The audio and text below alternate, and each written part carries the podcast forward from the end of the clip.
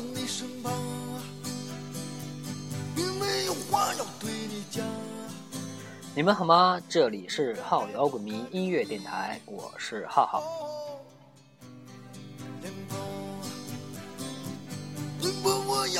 咦，大家发现有什么不同了吗？嘿，对我改了节目的名字。啊。至于为什么要改名字呢？嗯，主要是因为你看这个节目也大了嘛，啊，嗯，所以给大家取一个正式的名字，嗯，不能叫好刀逼刀这么像个小名的名字啊，所以改了一个高大上的名字。嗯，希望你们能喜欢啊。我指着大海的方向。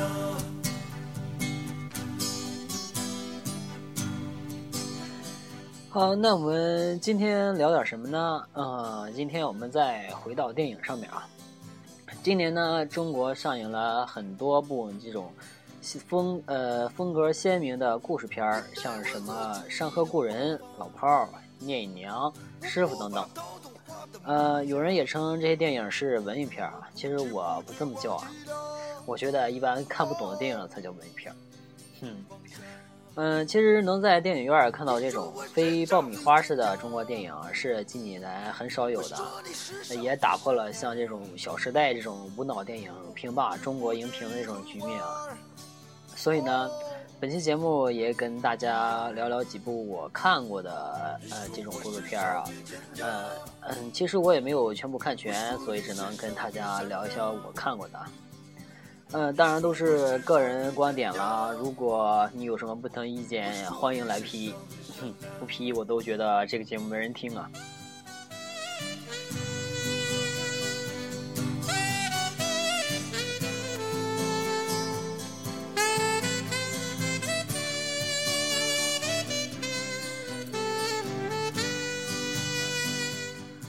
那我们第一步说什么呢？嗯，就先说老炮儿吧。嗯，其实其实老炮儿也算不上一个很正统的这种故事片儿，它有很多的大片的元素，但是它这种角度我觉得很独特啊，是一个非常冒险的角度。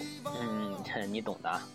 嗯，所以这这部电影我个人也挺喜欢的。嗯，但是也不得不说，它是也是有一处啊几处硬伤的啊。具体是什么，我们后面接着说。那我们先说什么呢？嗯，其实啊，大家如果是九零后、八零后，嗯，年轻人啊，对这种吴亦凡演的这种角色，大家都很熟悉啊，什么呃官二代、富二代，呃，疯狂屌炸天啊。嗯，但是像老炮这种人，我们确实不太怎么了解啊，也是只是从这种电影里看过。嗯，因为他们这个他们那个年代啊，就是他们这个风起云涌年代是七零年代啊。如果你懂，你知道我在说是一个什么样的时期啊？这个时期对于我们来说很陌生，因为呢，这个七十年代就像一个失语者，哎，一个哑巴，他嗯不会说话，所以。呃，我们只能从他这种零散的手语中获得一些碎片的信息，呃，也没法就是系统的了解到。嗯，所以呢，我也去看了一些文章，也是关于老炮的今生前世啊。所以，我们首先来聊聊聊这个老炮到底是一个什么样的人呢？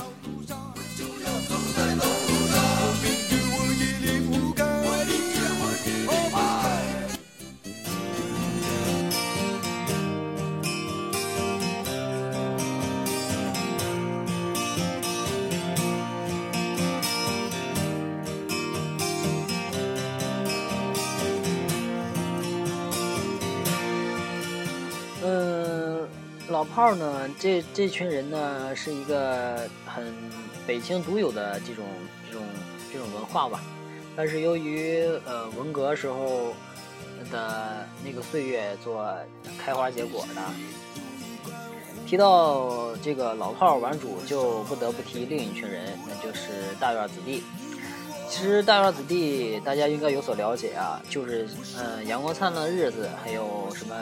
青春有关的日子，血色浪漫，也描写了这帮人。嗯，简单来说就是当时的高干子弟啊，啊，这里就不再做详细解释了。嗯，与其相反呢，玩主老炮这一群人是真正的北京土著，呃，都是平民家的孩子。嗯，脑子里的世界观也是那种呃市民的文化，嗯，也用的都是江湖规则啊。简单来说就是谁牛逼就服谁，嗯，就这样，简单粗暴。其实这两拨人有着严格的，呃呃壁垒森严啊，呃，就是两会不怎么交打交道，因为大儿子就觉得呢自己啊根正苗红啊，所以也看不起这帮呃呃普通市民的老炮儿啊。嗯，王朔曾经，王朔曾经在那个呃《动物星猛》这个小说里写到啊，我们是有身份的，有个男孩，有个男孩，sorry，有个男孩子长得很精神，和我们混，说他是北炮的，后来我们才知道他们是北京灯泡厂的，然后他又从我们中间消失了。北炮大概是北京军区炮兵部队的简称吧，如果是北炮的子弟，那就是自己人。如果是北京灯泡厂的，那就是小老百姓。对于大院子弟来说，和老百姓一起混就是背叛自己阶级，是很不入流的事情。北京灯泡厂这孙子简直是混入了革命队伍的奸细。嗯，其实大家都知道，王朔也是这个嗯，很一个很有名的这种大院子弟啊。当然，大院子弟还有很多，其实像我们放背景音乐这首歌的。嗯，演唱者崔健也是大耳子弟。嗯，如果你有兴趣啊，那也可以去查查。其实现在好多名人都是这种嗯大耳子弟啊。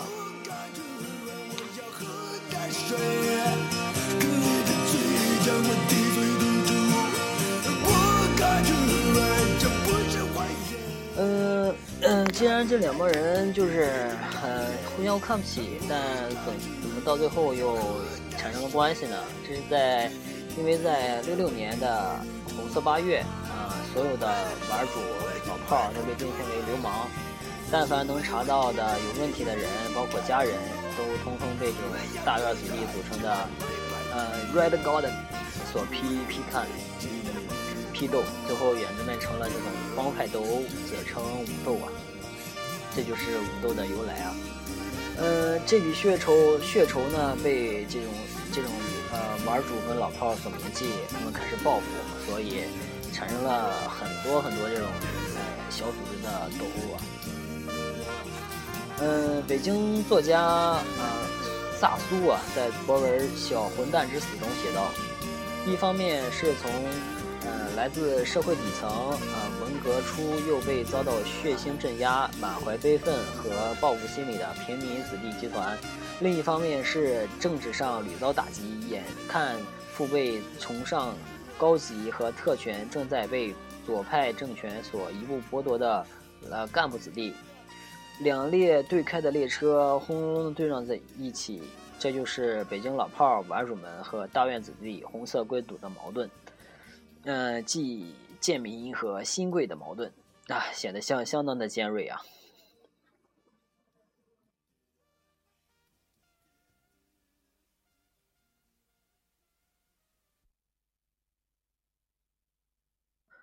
提到老炮儿呢，嗯，最著名的老炮儿就不得不提是这个小混蛋，这他的名字叫周长利，是当时最凶狠。最有胆识的，也是最仗义的一个玩主啊。据当时记载，呃，周长利出身于贫贱，他的爹是锅炉工。在一九六八年的夏天，小混蛋和他的几个兄弟十多个人啊，手持三棱刮刀和钢丝锁，在中山公园重创上千的三八手持三八军刺俄式铜头铜头武器的红卫兵。呃大院子弟血战，堪称老炮江湖战史上以多胜少的经典战例。但是不幸的是，几个月之后，这个小混蛋又死于大院子弟的群殴啊！如果你看过这个呃《阳光灿烂的日子》，其中就有场戏，嗯，说的是两伙人在桥下约架，那个那个有王朔扮演的那个出面调停的那个人就是小混蛋。还有一句经典台词啊，就是叫什么来着？嗯，什么五洲震荡，然后什么 忘了，大家有有兴趣自己看一下。嗯，除此之外，你如果想就是对这个小混蛋感兴趣呢，还有一个可以去看那个萨苏的博文，那名字就叫《小混蛋之死》啊。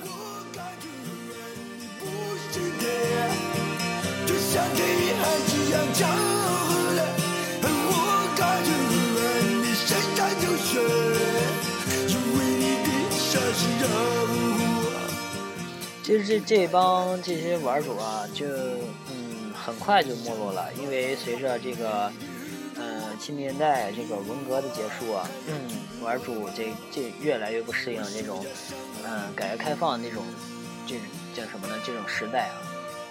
一九八三年的这种严打，更是把这些呃老炮儿玩主给震了啊！曾经的老炮儿玩主在此时就走上了不同的命运。你看，像那种比较头脑头脑灵活的，像电影里那个叫啥杨火那个人，就嗯怎么说呢，就发财了，就成为一个上流人士。但是，sorry 啊，嗯，也有这种嗯，就是怎么说看透红尘。这种人像六爷就，呃，继续在这种大院儿，这不是不是大院儿，就是这种四合院儿这种呃平民里生活，也不求啥，就这样混着。当然了，也有这种很很不愿接受现实生活的，这感觉自己这么牛逼也呃无无力施展啊，就是像这个电影中的闷三儿，就郁郁寡欢，就是这样。老想挑事都让人打架这种。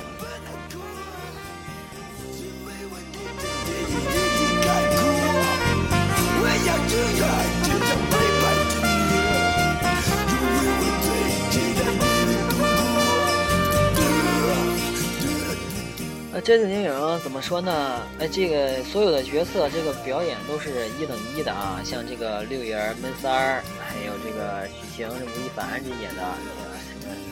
吴亦凡演的大反派真是演的挺挺挺挺出色的啊，体现出了这种，哎，这种这种这种这种新一代这种呃老炮的这种这种什么这种力气吧身上，就觉得嗯挺牛逼的。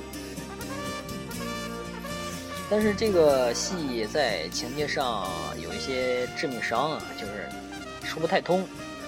嗯，第一个就是呢，这个六爷的儿子啊，你说你。泡人家妞还还打人，嗯，人家打你你就认了吧，你还去刮人车，你说说你这像是六爷的儿子吗？你这个六爷怎么能教育出这么这么混的儿子呢？多六爷是个多讲这种多讲这种理的人呢，是吧？嗯，觉得这挺出戏这个人物啊。嗯，呃。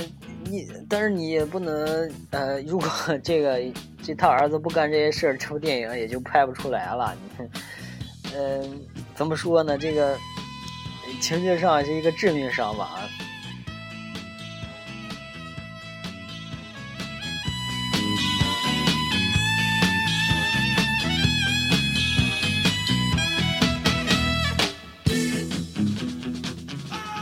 二一个呢，就是这个，这是由于一个剧情删减而而造成的硬伤啊。本来说那个有一个桥段，就是嗯，六爷的儿子，嗯，要六爷要去拿那个钱去赎他儿子，但是六爷儿六爷儿子是被那个一个小女孩给偷偷送回来了，还把钱给拿回来了。你说？按六爷的性格，怎么的也得把钱把这个钱送回去吧？你说你赔给人家，怎么能偷回来呢？所以这这也是个，呃，看原电影这是一个很致命的伤啊。但是前几天看那个老炮微博放出一个删减片段啊，讲的就是六爷呢，其实把这钱，嗯，还给还给那个小飞了啊，就是吴亦凡扮演那个角色。呃，当时很惨啊，那个六爷心脏病还发复发了，然后一个人骑车去见那一一帮子人啊，也说挺也挺牛的啊。嗯，也就是也就是因为这个，这个小飞也就吴亦凡演的角色，才对这个六爷到最后那么敬佩，那么到最后才不忍不忍跟他打，然后还帮他什么的。你说这个这个桥段啊非常重要，如果，嗯，如果删了去，你觉得后边后边整个剧情就很拧巴，嗯，但是不删呢？呃，就不出来后边就跟呃后边那个剧情那个反腐那剧情就冲突了，所以呃因为这原因可能是被删了吧。但是你删了这个剧情吧，真是嗯你要你要看到后边儿真的是很拧巴。第三个呢，就是跟这个最后这个呃反腐剧情有关了，就是这个这一段也在呃网上大家都呃都引起热烈讨论啊，你说。六爷，呃呃，约了跟人家在那个野湖，呃，掐架啊，说是那个输了就就把那个那个什么对照单给人家，但是他他在之前就把对照单给人记那个纪检委去了。你说你你你你这呃你你怎么能这样呢？你六爷这也太太不讲道义了，这不是双双重规则吗？你跟人家说道义，你自己办这事儿，你觉得你觉得好吗？但也不不能这么，你要从另一方面来说，你要是这个不还，嗯，六爷去了，让人给让人给暴打一顿，甚至给打死了。你说这电影我们还看到吗？你说这么一个，就这个这个电影本身这个角度就很独特，如果再没有点什么主旋律的东西，你懂的啊。哎，我想想前前几年有个那个什么无人区啊，无人区也是，呃，据说是，呃，隔了两三年才放啊，因为它本来这个原原著里原原原电影里边就没有一个一个人是好人，都都是那种怎么说，嗯，都有自己的私心，然后那个，嗯，嗯。反正最后这个 这个电影就呃，如果他不改，就铺了这个无人区的后尘啊。可能无人区没跟大家讲明白，如果你有兴趣，你也可以查查这个无人区是怎么回事啊。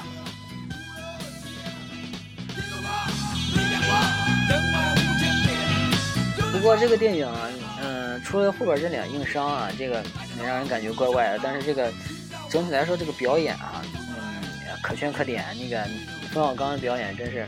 嗯嗯很有一个，很让人感觉到这个老炮是什么样的一个人，嗯，不是还获奖了吗？不是获什么金马什么奖了吗？嗯，哎，所以还是很推荐大家去看一下这个电影的啊。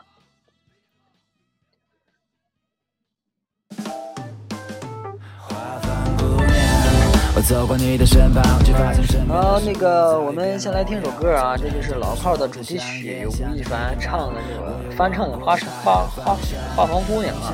我们是否迷失过方向？你看你在夜里是否向往着远方？又或许独自走在街上，想起那年花房的时光，我却还在路上。我独自走过你身旁。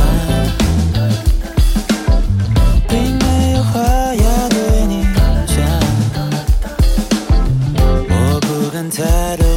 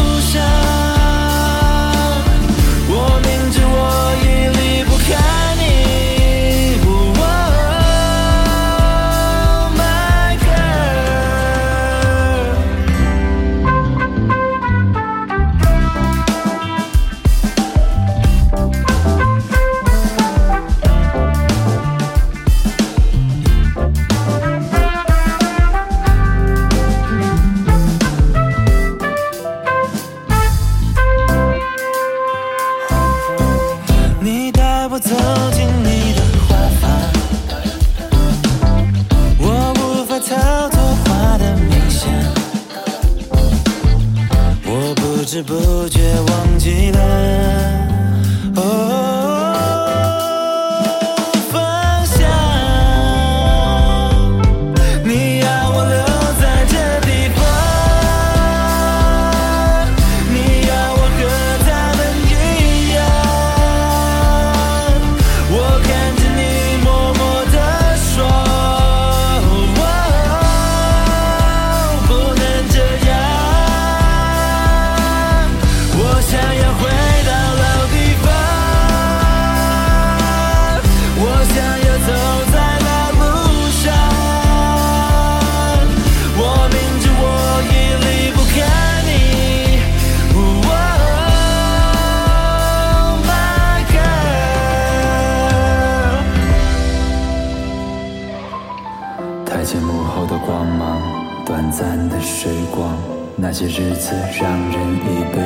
忘。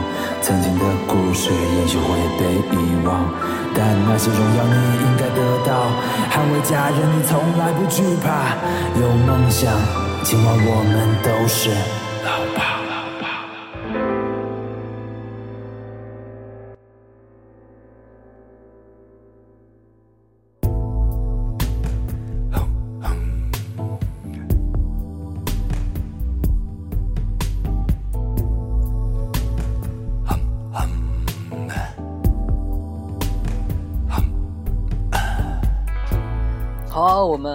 来接着说啊，嗯，我们下一步说这个一个勺子啊，其实这个名字挺有意思。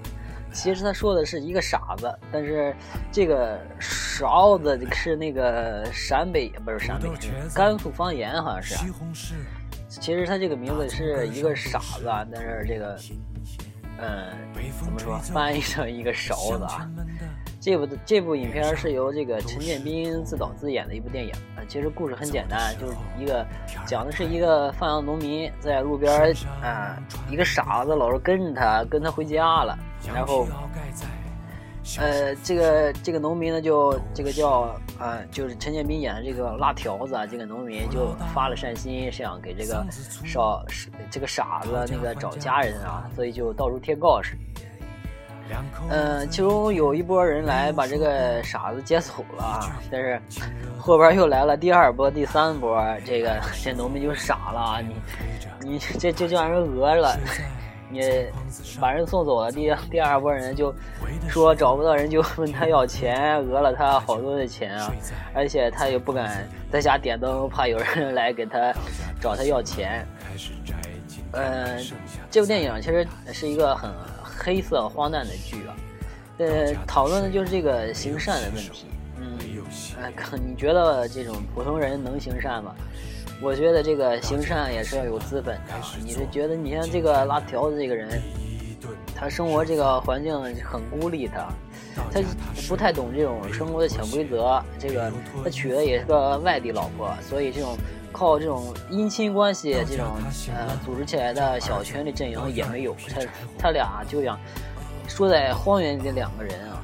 其实他家的房子也住很有这种代表性，就是四周都没人，就他一家。呃，从某个某个层面来说，他这个他跟这个傻子也没啥区别啊。所以最后他跟傻子一样啊，带上了傻子留下那个破头盔，也傻了。这个你说这这像辣条这种人，你看经常受到这个村长欺负啊，就为了儿子减刑这个事儿也到处跑，也找一个那个看也帮不上什么忙的这个汽修店老板来帮忙。你看这老板还不错，还经常帮他，但是这老板也是一个很很伤人的一个人啊。怎么说呢？大家去看吧，就是你会有你看完这电影会有自己的很多的想法的。你我觉得这种呃，对于他来说啊，这种行善真的是一种很冒险的事情。你说现在一个老人摔倒了，大多数人还得边上边上赶赶东西。这个媒体总是谴责这种大众什么那个，嗯嗯，没有善心呀，什么什么的。但是你看这个，你要是服了呢，你要被人讹了呢，呃，善于助人也乐于助人也没有好报啊，反被敲诈一笔。这种利用人的善心，然后呃的罪行，这种恶行也比比皆是啊。所以呢，你看现在这种，呃，大多数的中国人会相信这种善人是个勺子，是个傻子，这种本末倒置的这种观念。其实这个这个电影呢，就像给每个人画了一幅肖像画。你看，当一个老人摔倒时候，你有可能是那个冷漠围观的那个人，也可能是马上就走了，别摊上事儿啊什么的这这种人，也可能是那种哎哎想理论理论，想跟人帮忙但也不敢上手，这也是可能是你也可能是这种人啊。但是你说有多少人会像这个？这个拉条子一样上去帮忙呢。假如你要是个真是个傻子，你不让人讹了吗？是吧？嗯，大家去看吧，其实真的是不错。这这个电影，个人我个人比较喜欢啊。你看完就会有自己这种这种想法。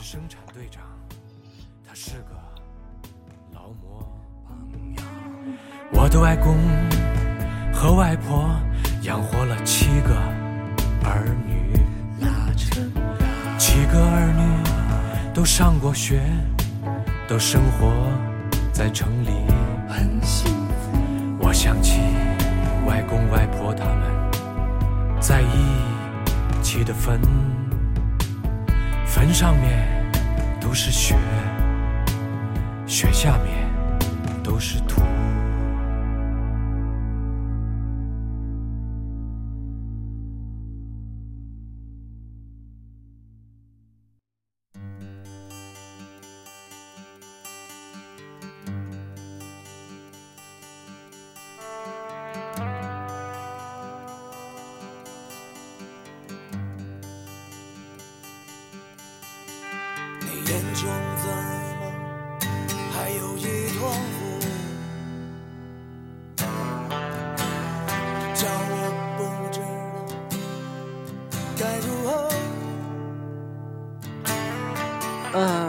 我们接着说，下面这部电影叫做《新迷宫》啊。这部电影可能看过的人就更少了，因为，呃，怎么说呢？它也是一部很黑色的这种电影，讲的是在中国农村一个五天之内的一个离奇的命案。这部电影没有明星，也镜头也不是很华丽，呃，谈不上好看啊，镜头全是这种灰色调的。然后取景也都是在普通这种乡村，然后就是你看过的最普通的乡村是啥样，这个电影拍的就是啥样了。但是这个，嗯，这个这个影片的叙事结构和本片对这种人性的探讨啊，可以说是一种上乘的作品。从叙事上来说，这部电影啊，你可以看到这个昆汀的影子啊，就是那个什么低俗小说，嗯。就就是这样，低俗小说这种意思啊，这嗯，就不是这种线性的故事叙述，而是一种以故事就角色为这种，sorry，基点，以这种角色为基点，然后对整整个故事进行叙述。当你从一个角度看的时候，你可能有很多的迷惑与不解，这咋回事啊？但是你如果对每一个人物的这种剖析看过以后，你觉得恍然大悟啊。个人觉得这种结构真真的是，我个人是比较喜欢啊，就是像那个比那种悬疑片还要看的那种。嗯，就是不知不觉就把你的注意抓住了，因为你在看一个面的时候，你根本看不透这件事儿，但是看了好多面的时候，你就恍然大悟，哎，明白了，哎，就这意思。这比那个什么像用这种，呃，呃什么爆破啊什么什么什么这种呃大场面来吸你更有意思啊。再说这个电影内容吧，嗯，这部电影呢，哎，怎么说也没有一个正面形象啊，每个人都会有自己的私心呀，呃。都有啊，都是因为这自己的私心，都会做一些很违法或者是违背道德的事情啊，甚至是杀人啊。嗯，我觉得这才是一个真正的人嘛。有句话说不是“人人不为己，天诛地灭”嘛。嗯嗯，人是总是有这种劣根性的，是吧？嗯，你也你也不能说不对，但是他会违背。违反一些什么道德或者是呃道德或者是那个法律，但是这就是人嘛，人总是有有恶的一面嘛，就是这就是另一个问题，人是人本的本性是善的还是恶的？这一个老问题了。有人说。这人本来是恶的，要通过学习才能获得这种教养，才知道是才才才会有恐惧感，才不会做做坏事。但是也也有那个人认为，这个人呃本来是善的，因为受了这个环境的呃环境的影响，才会变善变恶。嗯。这个悖论啊，永远找不到答案。你大家就看电影吧，看看完电影，然后大家就会也会给大家一些启示或者是感悟。就这种像这种故事片啊，比比大片要好的因素就是，你看过以后会有会有反思，会有思考。嗯，不会看过以后，呃，两三天你就忘了，你就不知道讲的是什么了啊。嗯，这也是我喜欢这类片子的原因。嗯，所以推荐这两部给三部啊，大家给大家看一看。嗯，希望你们能喜欢。但是，嗯，还有好几部，还有像什么《聂隐娘》师傅，现在还呃我还没有看啊。嗯，听说也不错，但是最近也在补。嗯，呃，如果看完以后也会跟大家说一说有什么有什么。有什么想有什么想说的，跟大家说一说。嗯，好，嗯，这就是本期节目。然后最后给给大家放一首比较有意思的歌，讲的就是人。嗯，这这首就是窦唯的这首《高级动物》，他用了很多的形容词来描述高级动物，也就是人啊。嗯，可能每个词语我们上都会有啊。好。那最后我们来听歌吧。